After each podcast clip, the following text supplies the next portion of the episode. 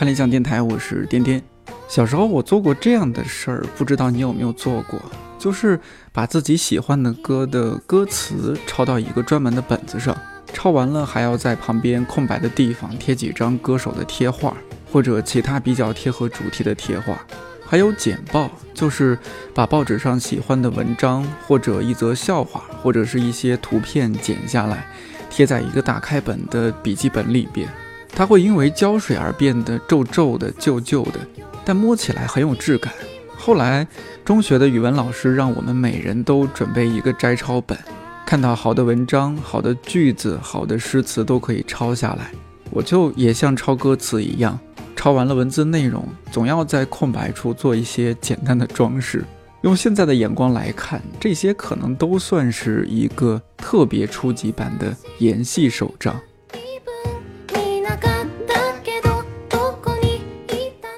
今年一月十九号，网友一只哈恰路发了一条微博，他说：“看一千零一夜的读书笔记，现在看到所有的文字，都会自动脑补成梁文道老师的声音。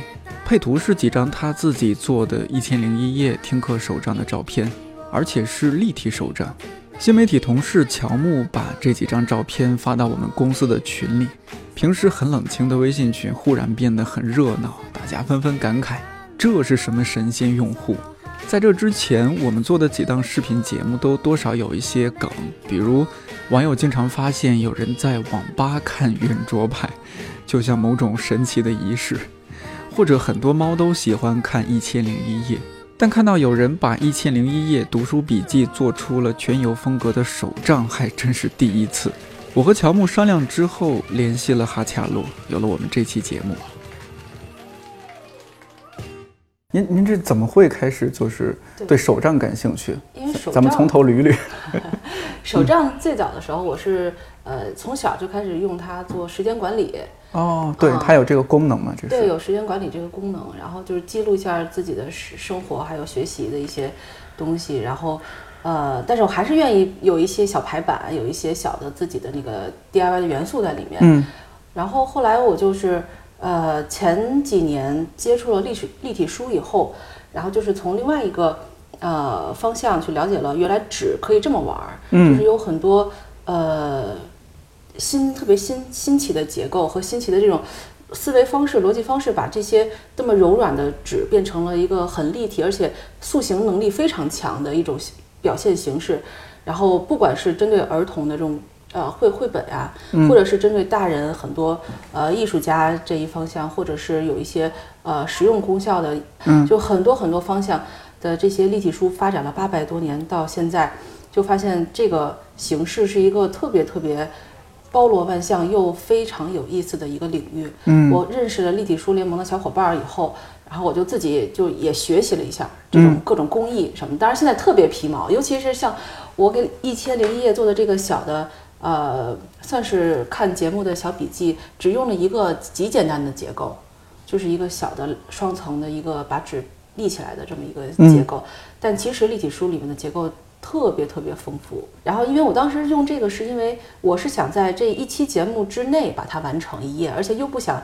把特别炫酷的结构让它喧宾夺主，嗯，觉得还是想让它以文字和整个我对这个节目当时的一种，呃想法和当时的这种氛围去把它展现出来，变成一个实实物而已。所以立体书的结构我用的比较少，但是我后来就发现这个立体结构和手账这个平面的东西，它是可以做一个结合的。嗯，之前了解立体书的时候会发现还是比较。严肃和严谨的一种立体书商业设计，或者是它有一个具象的一个载体在这儿。嗯，你没有一个生活场景，或者是很很少人能把它用到自己的生活中。呃，做一千零一夜那个是我的一个尝试。后来我出去旅行的时候，我就收集了很多路上沿路的一些纸品，然后我就哎，比如说什么纸品？报纸啊，还是？就是路过餐厅，比如它有那种小的宣传单。嗯。然后，或者是你去到一个博物馆，它会有那种小的宣传画，就是马今天有什么展览，或者下周有什么展览。您您这么一说，提醒了我，我就知道为什么我到现在都没有进入这个手账领域。所有路上人家小哥哥塞给我的单子我都扔了。对，其实那个特别特别那个哦，很有意思。成，那以后得都收着对，着。而且甚至于有一些那个呃比较漂亮的包装袋儿，嗯或者你吃一颗糖果的这个纸，或者是你的车票，对，或者是就任何一个，嗯，你捡了一片树叶，嗯或者你到哪里呃就是看到了一个就是很有意思的东西，就是万物皆可放到手账里，真哦，的。它是这么包罗万象的一种东西。对对对对对，因为我对它，我一直觉得这个门槛比较高，所以我一直不敢轻易的去进入这个领域。就是什么都可以放进去。嗯，那如果这么说的话，手账就你刚才，你之前上次说，如果你买衣服发现有很好看的吊牌儿，对对对，这个都可以放进去。对，当了一段时间书签，后来丢了。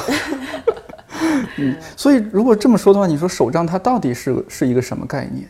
就是我觉得就是嗯你生活中的所有你觉得比较珍贵的一些碎片，嗯不管是哪里收集到的，嗯你都可以就先把它都汇集起来，然后把它放到一起。嗯。其实甚至于不用是本子，就是有纸这个材质，纸都可以。就不用都光是纸，就有很多、呃那个呃有一个流派的那个就叫垃圾手账，哟，还有流派，对，嗯，就它有很多玩法嘛。这是丐帮呃 开开对对对，它那个 就看起来就会非常的，呃，就是丐帮风格，对丐帮风格，然后就各种破布、蕾丝，然后 装钉的极其不整齐，但是嗯。你就拿起来就非常有那种历史感、时间感和那种艺术范儿。对艺术范儿和自己私人的这种审美和个人意志在里面。的就是那种爆本儿，对，就是那种厚厚厚一沓，对本来是很又合又合不上的那种。对对，本来是一个很薄的本子，结果就特别厚。对任何东西都可以进对。，而且您的手账其实给我的感觉是，首先就是特别的丰富，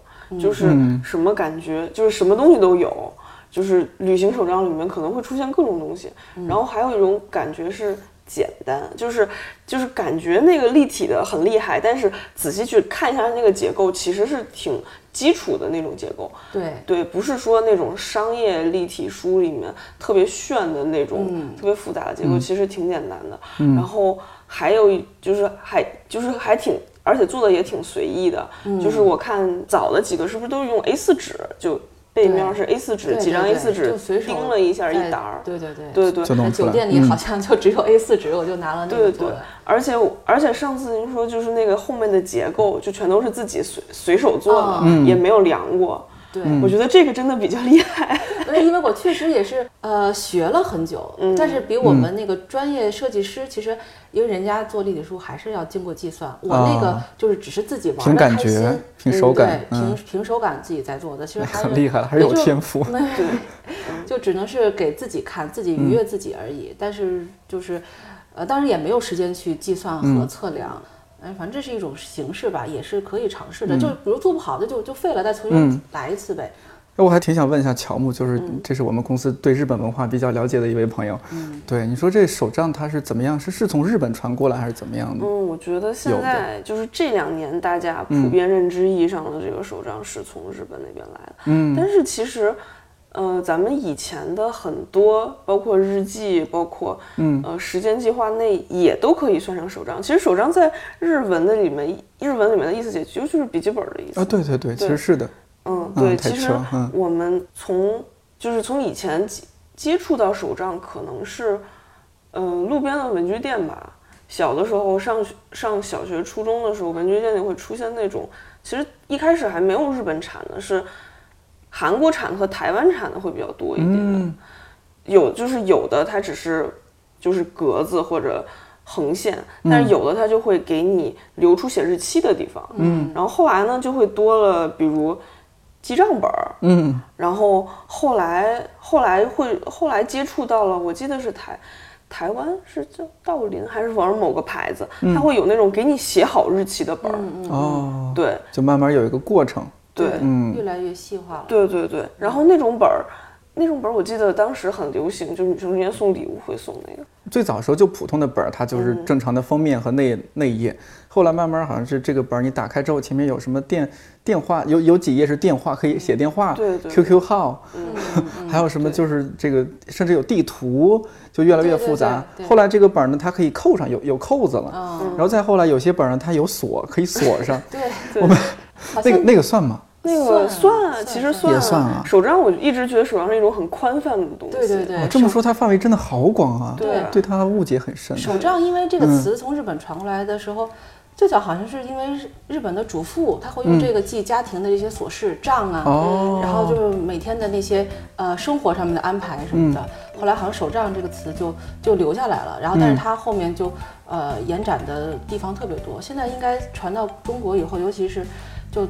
什么只要是文字类的，现在写到一个本、本子上，应该都可以叫手账。嗯，它前面有一个定语，什么比如说旅旅行手账，哦，就不同的领域，对时间管理手账，嗯对，然后或者是就是什么什么手账，有很多插画师自己对对对画每天画一个定期画个插画什么的。对。像这方面有没有什么品牌啊什么的一些主流的？我还真是不太熟悉。有啊，就比如我，我想其实当年当年小的时候看到第一本手账的时候，觉得它就是前面，其实在现在看来非常普通了，前面会有月历页，会有周一周两页，就是给你画出来，然后呢每每个月可能还要给你两页记账，嗯，然后呢，然后给你一页总结，然后最后这整个本儿的最后可以给你写通讯录，然后给你写什么你今年的计划，你想嗯你收到了什么礼物，对对对对，让他们觉得就惊为天人，就觉得我的生活有了这个本儿，整个变得精致起就以来了。后觉得我就指着后半辈子就指着这本对活着了，对就觉得我可以什么都放进去。对，就无论我去哪儿，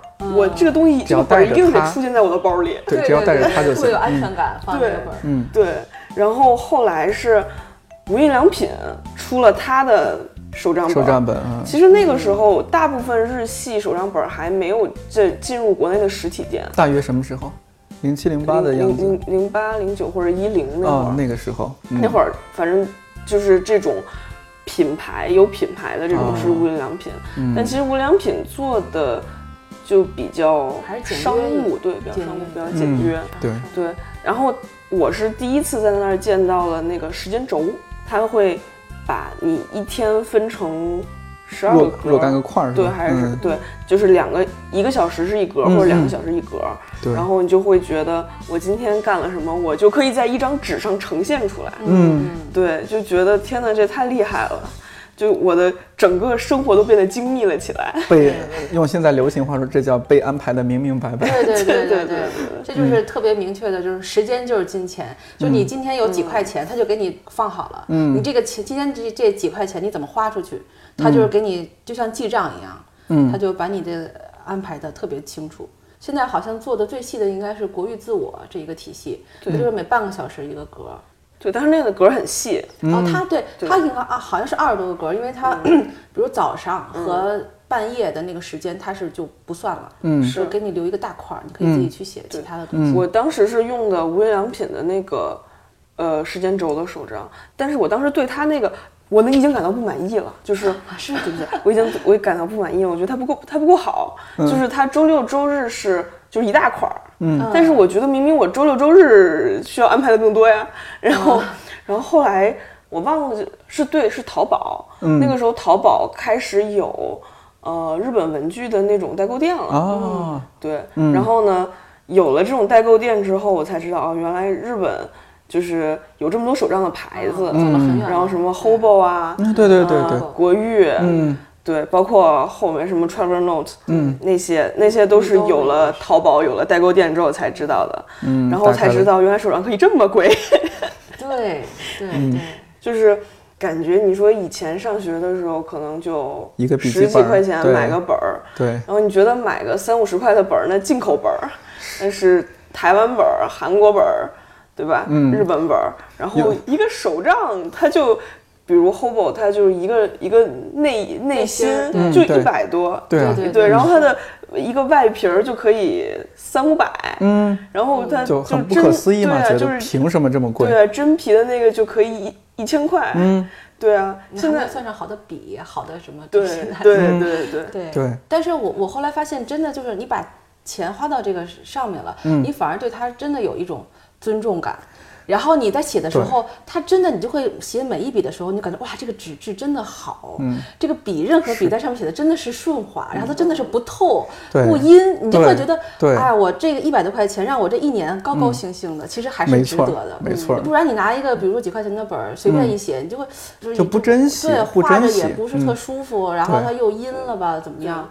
而且它这上面不是还有日期吗？有的时候就是你犯懒就不想写了，尤其想这个这么贵的本儿，我就让它空着了。对对对，太可惜了，对啊要用起来，要用起来。我记得有一本就叫什么《人生之书》还是《生命之书》，英国的好像是，哦对是吧？那个就是每每天就每天一页，然后你可以写东西，也可以把照片放里边。嗯这这种好多就新手妈妈会买，就给孩子做记录，每天的成长啊什么的。对，其实现在 Hobo 还推了一个叫做五年日记还是三年？对，有。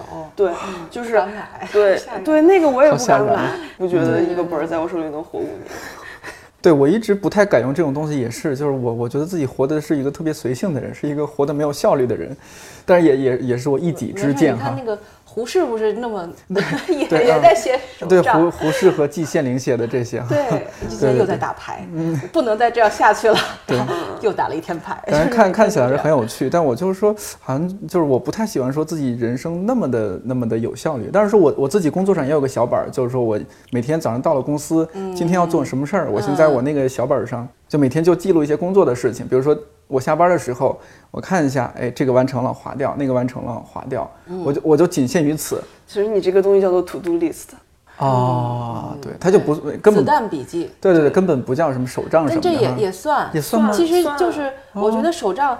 呃，时间管理，你这个也算，嗯。也算时间管理，就跟大家每个人的工作呃种类不同，那可能这是属于商务手账哈。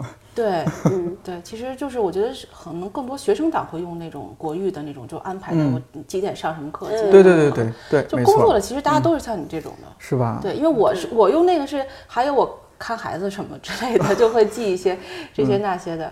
但是平常也也经常是，我是习惯于一个白本儿自己往上写一些，增加一些东西很有机动性的这种。对，这就是很高阶的了，对，就是对已经不满足给你框好的这种。对，就是看自己的那个。这主要是天分好，起点也高嗯，就就做成这个样子。你们都是这么 这么那个 吹嘉嘉宾，对商业互吹先夸商，业互吹。对其实的确是，就是这种时间轴，嗯这种周计划或者每日一页，其实也是根据每个人需求的不同。嗯，自己高兴就好，对一定啊是，选择一个舒服的取。悦自己，让自己开心最重要啊。其实很多人一开始想买的时候，只觉得就是别人写的好，我想、我想要，或者觉得这本皮儿长得好看，嗯我想要。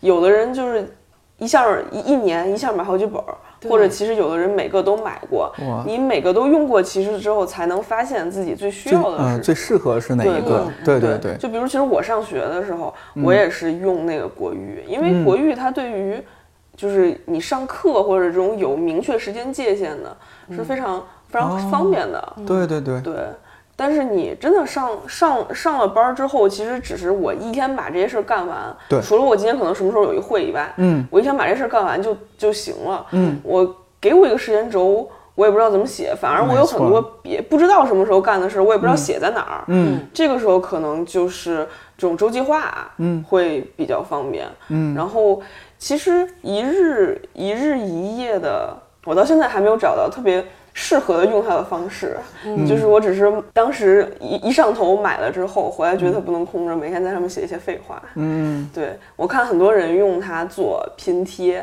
嗯，但是感觉大家把拼贴当成了一种减压的方式。对对对嗯，对。我看着都解压，别说自己拼贴了。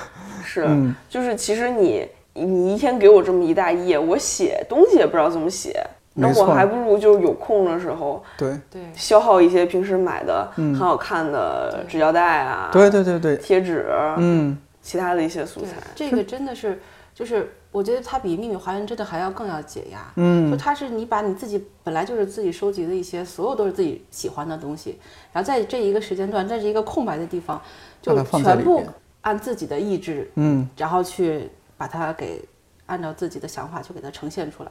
嗯，然后就会有一种那种控制控制感和那种成就感和那种嗯。非常舒缓、特别高兴、然后创作感创作感、成就感。而且其实它降低了这个创作的门槛儿。对，没错很多人你让他画，其实他也不太会画，然后画出来自己也觉得不太好看。嗯，但是其实有了这个素材之后，他就把这个变成了一种排版工作。对，这也需要一定的审美，所以我我觉得这个事儿里面还是有一定的门槛的，就是你得有一些基本的审美在里边，因为很容易，比如像我这种没有什么太高艺术审美的，就贴完了觉得这什么乱七八糟东西，慢慢练着就好了，对，真的，练着就嗯好了，而且给了你更多的机会去买买买。对，就是你会觉得，哎，我要做拼贴，那以后我看上什么故宫纸腰带，我是不是就有有有理由买它了？嗯嗯嗯，对啊，然后我看到了，比如我去景点儿看到了一些什么图册呀，或者看到了一些出的别的周边，我就觉得我得把它收着。对嗯对嗯对，就像上次我做立那个立体旅行手账的时候，嗯就之前完全去旅行之前都没有想着说要做一本，嗯，然后但是就我第一天就是去哪儿玩儿？去哪儿旅行？在澳门的澳门，嗯，对，然后我发现我书我书包里有我之前做手工的那个刀和胶水儿，我带着呢。嗯，然后我说，哎，那我说正好，那我试一下那个把今年好多乱七八糟的挺好看的那些纸品，说给贴一个手账吧。嗯，然后就特别随机的一个想法，然后结果就第一天晚上贴完了以后，第二天我就在看这个世界都不一样了，感觉。就是哇，就是会随时看到人家手里，然后就是都是店面的，对，然后哪一些照片可以用，哪一些啊 角度你去收集一些东西，啊，游泳健身了解一下，哎，要要要了解了解，对。对，特别特别逗。嗯。然后就就真的会，就后来有一次我在日本的时候，就看人家有一个滑雪服的店，里头就全好多好多好多那些海报，嗯，然后你会真的 仔细就就去撕海报的人，不会不会，然后就发现啊，人家这个就是比如说针对大人的海报，它设计了比如说十种，然后有小孩子的那种海报，嗯还有比如说周围一些学校的一些活动，然后他会把这些海报放到这店里也去嗯展示一下，然后你就是哎觉得是另一种方式去了解一个他这种社社会的对社会文化生活它这种、嗯。呃结构这些宣传的这种呃方式，对，就之前你绝对不会去看他那个展示台上这些海报的一个构成。是，对，嗯然后后来就在看人家，比如卖那些小的，呃，日本的那种小点心的那种店，那就更好玩了。包装纸包装纸是吧嗯然后那些也是这些展示的宣传单什么的，就觉得好以前漂亮。以前看那些都是小广告和垃圾，对对，现在现在都是宝藏。对，都是都是无料，都是素材。对，哎，所以这就是我前几天我们去拜访您，我觉得这是我最大收获。以后人家路上塞我什么单子呀，或者平时买了什么东西，我就都都留着，都留着，我也不怕别人说你收破烂儿的。我我觉得 现在我这个书桌呀，就是像收破烂的一样，我专门有一个大盒子，就每次那些素材，比如说捡了一个小东西，嗯其他地方还不敢，还不好，嗯那个不舍得扔，嗯然后就都攒在一起。嗯，咱们那叫素材回收站，不叫收破烂的。对，而且其实还有一些自己比较珍贵的东西，珍贵的素材，就比如呃，你去看什么演出的票，对对。然后嗯你去哪个公园儿，包括你去玩儿的时候，公园儿的门票，嗯然后比如你拍立得，然后有人现在其实有人也会买那种小的照片打印机，就是你以前觉得。我可能还得给他们买个票夹呀，买一什么嗯把他们放起对。来。可能甚至如果你没有想买票夹的话，你都不知道他们把他们往哪放。对。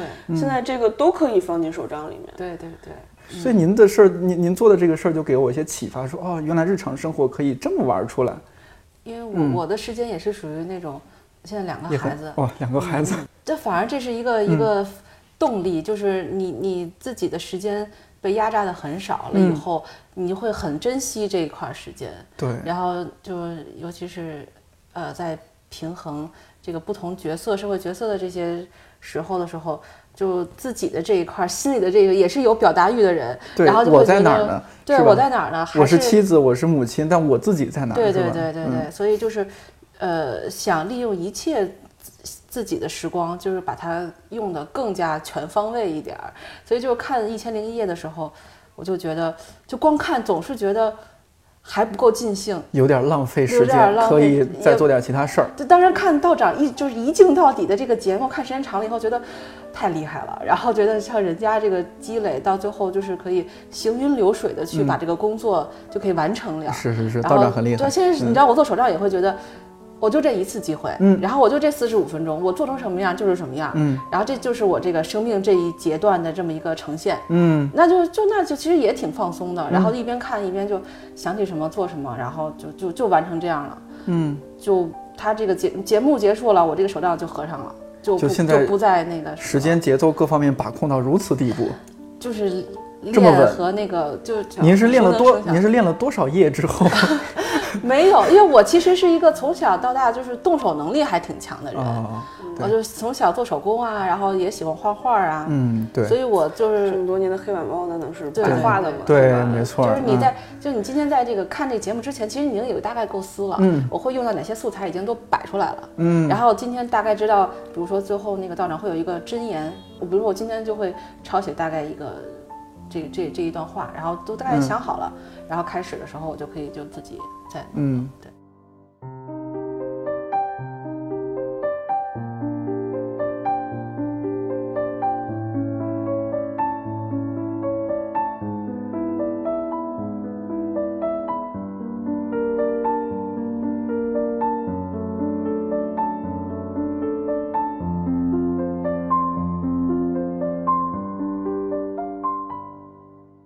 我看你有些纸是特别不规则的，是撕的吧？有些是撕的，对撕的不不全是剪的，是吧？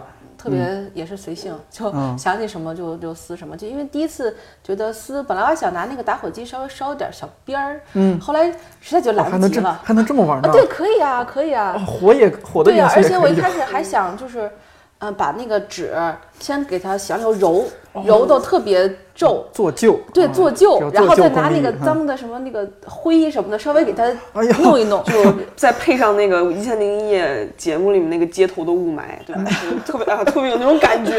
然后就北京街头，哎，对，把它展平了，再贴上去，你就会感觉哇，就是从哪儿逃出来了一本不知道哪个年代谁写过的一本日记的那种感觉。嗯，对，对，做的这事儿让我想起，就是前年还是大前年有一本很火的书，叫那《特修斯哦之船》是吧？哦，我很喜欢这本书，就是两个人的那个互相的对话、书信来来往啊什么的那些。对您嗯说的这些元素，我就觉得好像那是不是也一个大型手账现场，对，那有那种感觉。那个算嗯是网友的那种漂流手账。对对对，漂流手账。这个现在也很火，就是哦大家几个同号，天南海北，但是就传一个手账本儿，哦我写几页，我写几页，嗯然后就是这么传下来，可能这个飘一年或者飘多长时间，最后就是一个非常非常棒的一个小宝藏。对对对对，你像您这种，因为你基本都是趁着孩子在睡觉的时候啊，或者怎么样，其实争分夺秒的那种，万一他醒了呢？嗯，是吧？但是我就觉得，就是自己做这件事情，呃，以后孩子也会跟我一起玩这些，哎我就特别期待他们能长到。其实我大闺女已经现在四岁了，嗯，她已经用剪刀用的都还挺好的，就不会哦说那种特别没谱的那种。所以我经常让她自己随便画一画，剪一剪，然后就把她那个剪下来，然后也变成一个小的立加进去体手账。对对她对对对自己有一本儿，我给她弄了一本儿，但是那个就是也要。呃，只是还很很少，还没有很丰富，但是想着以后她慢慢的时候，嗯可以那个就加入我的这个行列，就是去做一些开心的事情。总之就是你你是你您自己是已经把所有的这些爱好感觉都揉在了一个，对，个我就希望小小的手账里面，已嗯经是反正最起码第一步或者第二步都已经实现了。对，嗯。而且我觉得其实现在手账的拼贴也有更向三维的方面走走，嗯。就是以前大家只是贴胶带、对对对贴贴画，现在可能会有什么火漆印，会贴布上去，嗯对对对然后会贴叶子，就是会有立体的东西出现。然后现在就是爆炸盒子，其实也火了一段时间，对对对吧？就是我觉得可能以后是不是往立体方面做这种手账，也会成为一种很有意思的趋势。我希望是这样。嗯对，那如果是对于这嗯种就像我这种还算是小白了，在两位面前，就有没有一个入入坑的进阶指南一样的东西？第一步如何，第二步如何？包括用的本子呀，包括一些除了您刚刚说的那些嗯素材，你像刚刚说到那个那个火漆啊什么的这些，可能得去淘宝买，对吧？我是觉得真的手账这个事儿，就是首先你自己心里头，你决定做这件事情了，或者说你真的是。我已经感兴趣决定了，对，决定了，就是一个本儿一个笔就行了，对对对没有任何的东西，就是哪怕你现在用的那个小本儿，嗯，你就可以把它就是再多花一些时间精力放放到上面去嗯就还好，甚至于你现在就没有更多的时间了，但是你就把以后记的时候就就是在那个。比比如说哪怕是比如我们现在有很多零件儿，嗯，你加一个小的一个翻翻、小的贴或者小的一个拉杆儿，就就是你贴上去，然后哎一翻。啊，我隐藏的，比如说，其实我今天心情不太好，什么之类的，或者或者哎，我今天买了一个什么特别好吃的冰淇淋，很开心，或者什么的，就是就就就已经还挺挺高兴的了。嗯，对，这加个拉杆儿，这个技术活儿，对这个这个有有很有，我们都有很多现成的东西。对，那您能能不能就就是说这个，就它有没有一些品牌的一些东西的推荐啊，或者怎么样？我是建议。就用现成的，甚至不要新去买本，也不要新开一个什么，就不着急，不着急，你先把这个习惯养成，就是你每天花二十分钟或者花多长时间去跟自己对话，就哪怕你写在任何的纸上都可以。然后之后你把这个事情变成了一个自己生活必需品，然后你再去看看哪个本儿更适合自己什么的。但是真的没有一个。一个标准答案，对，因为其实很多新入手账坑的人都要走很多弯路，对对对，就是你会因为外貌，会因为别人的推荐，因为各种杂志就或者各种公众号的介绍，嗯，你会就是莫名其妙的种草某个本儿，但是你不知道你的需求跟它吻不吻合，对对，就就是你肯定一开始先买过各种本儿之后，才会发觉，就是我有东西我不知道往哪儿寄。嗯，或者就是这个，它虽然很好，但是对我来说有什么用呢？嗯，对你肯定会产生这种疑问，然后你会产生不满足，嗯，然后你才会知道，就是哎，原来我这种需求其实有的，嗯，有的这种本儿的商家已经帮我想到了，嗯，就是他会发发现，哎，我其实需要的是这种本儿，这个时候你才会找到合适你的本儿，所以其实没必要就是。一开始就用一个什么特别高大上的国际知名品牌，对对，或者哪怕说我为了用这个本儿，所以我要开始记，嗯，其实也不是特别很难坚持下来。你对这个本儿的封面疲倦了以后，你很有可能这个就废掉了。对，就关键是那那就还是有自己的驱动力。对，那就本儿这个解解决了，就是说最重要收集素材吧，多收集一些素材，就是你想可以做的时候就可以最起码有些东西可以贴在上面。对，就是其实这个素材也来自于你生活中就是扔掉了很多东西。对对，来自于你生活中就是想收集但是不知道往哪放的一些东西，对吧？其实还挺多的，什么电影票。嗯，对吧？电影票、门票，嗯，景点票、糖果纸，哎呦，对。对。对啊，包括我们生活中肯定现在的包装纸做的那么好，对，我们总有一些就是舍不得扔掉的，虽然你知道它是垃圾，但是你就觉得它挺好看的。对，像我咱们出的那个挂耳咖啡，就一千零一夜出走记有那那种挂耳咖啡那个盒子，我们设计部同事设计真漂亮，我就喝完咖啡我就舍不得扔掉，我现在就把它放起放我的茶，就那种小小袋装的茶。你如果有了手上之后，你可以把那个盒。给剪下来，哎呦，舍不得，舍不得，太舍不得了。就那个是限量版的，照片，照张照片贴到里面。照片这种，我觉得小时候还干过这种事儿。嗯，你是不是还收集那个瓶盖儿？您可是太懂我了。你要再再这么说，节目啊，对啊。您再这么说，我就把我这小时候还收收集火柴盒那个。对，小时候其实收集各种奇奇怪怪的东西，甚至我觉得你都可以把那个瓶盖儿，就是拿那种万能胶给它粘成一个你的本儿的形状，然后就跟他们直接哇塞摁到一起。啊，你看您真是一个艺术家，真的。你本职工作能透露一下吗？我是我是学小提琴的。那您您您看，这还是有艺术天分。嗯，艺术真的是相通的。嗯，虽然我这音乐和设计来说是是完全两两条路，但是我觉得这个嗯这个。对，就是审美的这个内在的东西，还是真的特别一样哦。而且小提琴是不是也讲究动手能力？哦 哦，对，就对这个手 这个微动作的把控，真的。所以你知道为什么那个呃立体结构裁的那么准确？对，然后都是相通的。对啊，你小提琴这种，你你你手势稍微有那么一点点变化，它的音就变了，对吧？对，其实学小提琴学完了以后，其实手工就很简单，就啊，这个门门槛太高了。我先学个小提琴是吧？不用不用不用，嗯，就是对这个细细节、就分寸感的追求吧。嗯，对对对，就是和这个真的，就万事万物都有音乐性和节奏感、分寸感，对吧？你都得靠谱，都得着调，这都是真的是相通的。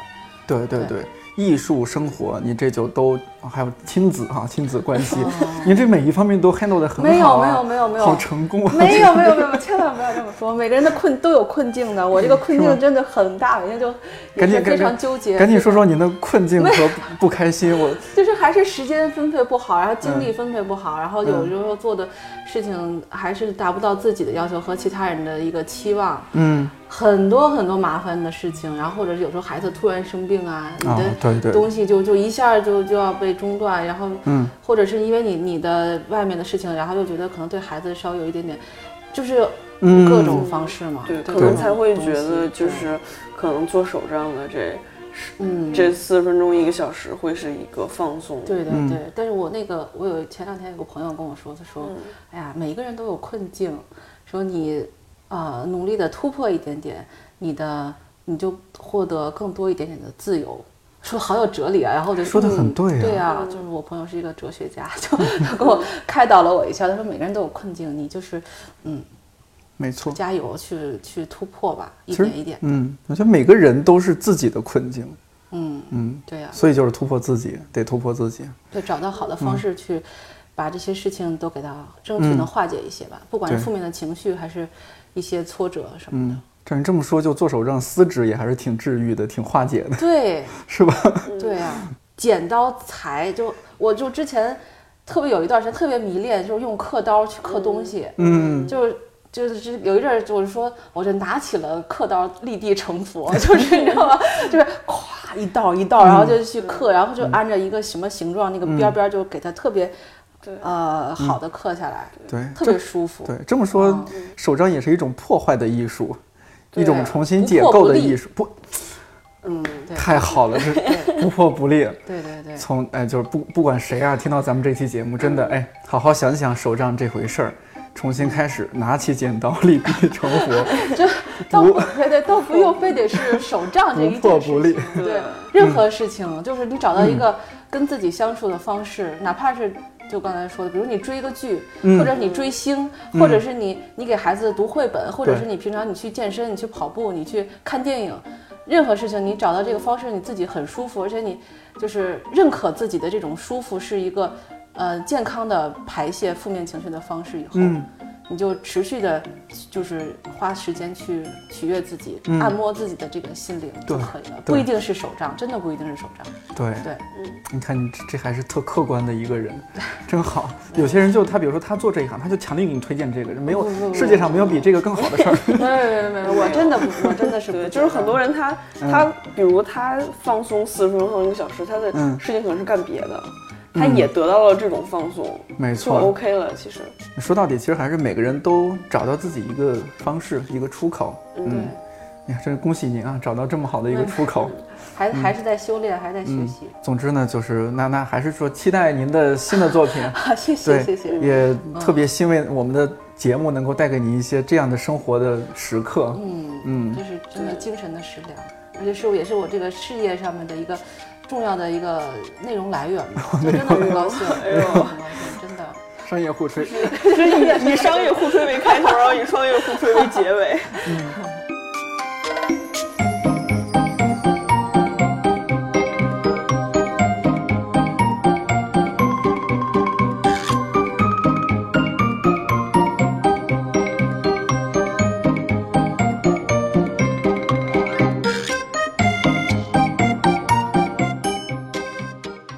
我发现很多曾经的爱好都很容易因为种种原因消失，比如上大学之后我就很少做摘抄了，理由是手机或者电脑保存起来都很方便，一个字一个字用笔摘抄总觉得是在浪费时间。接触了哈恰路之后，我觉得所有的放弃可能还是因为不够热爱吧。当然，有些热爱并不是持续的，可能是在中断了一段时间之后。以更好的心态和状态重新开始。有时候做这种采访也蛮危险的，可能一不小心就会入某种坑。我这几天已经开始在某宝上搜罗素材了，准备试着做做手账，好好记录一下自己的生活。哎，真的，你想很久之后翻翻自己的手账，曾经的生活竟然变得可以触摸，是一件挺棒也很神奇的事儿吧？哈恰路有一点让我很感动，就是她虽然是一位已经有两个孩子的母亲，还是保持着对很多事物的好奇，在母亲和妻子等身份之外，追寻着作为个人的价值。就像他提出的那个问题：我在哪儿？做古典音乐演出，花很多时间参与一个叫立体书联盟的组织，学习如何制作立体书。以及把做立体书的手法加入到如何做手账当中，照顾孩子，趁孩子睡觉的时候看书、看视频、听节目、做手账，在我看来简直是个不可思议的超人妈妈。当然，哈恰路也有自己的烦恼，同时要做的事情实在是太多了，也会令人抓狂。他前几天发朋友圈说：“请问如何拥有八核大脑？”我特别想给他回一个六个核桃，了解一下。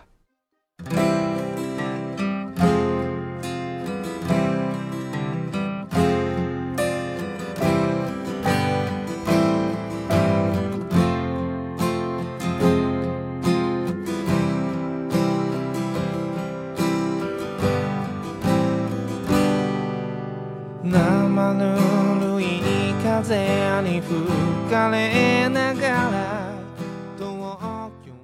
最近看了一些文章，更加觉得做母亲真的是太不容易了，要付出的实在是太多太多。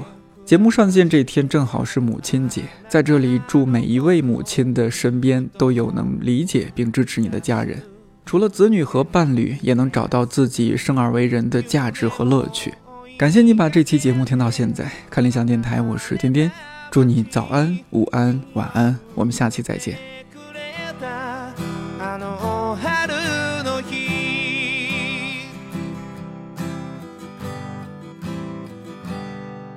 頼りなかった僕に後悔だけはしないでと優しい言葉ぬくもりその笑顔ずっと覚えてるよそして忘れないよ今心からありがとう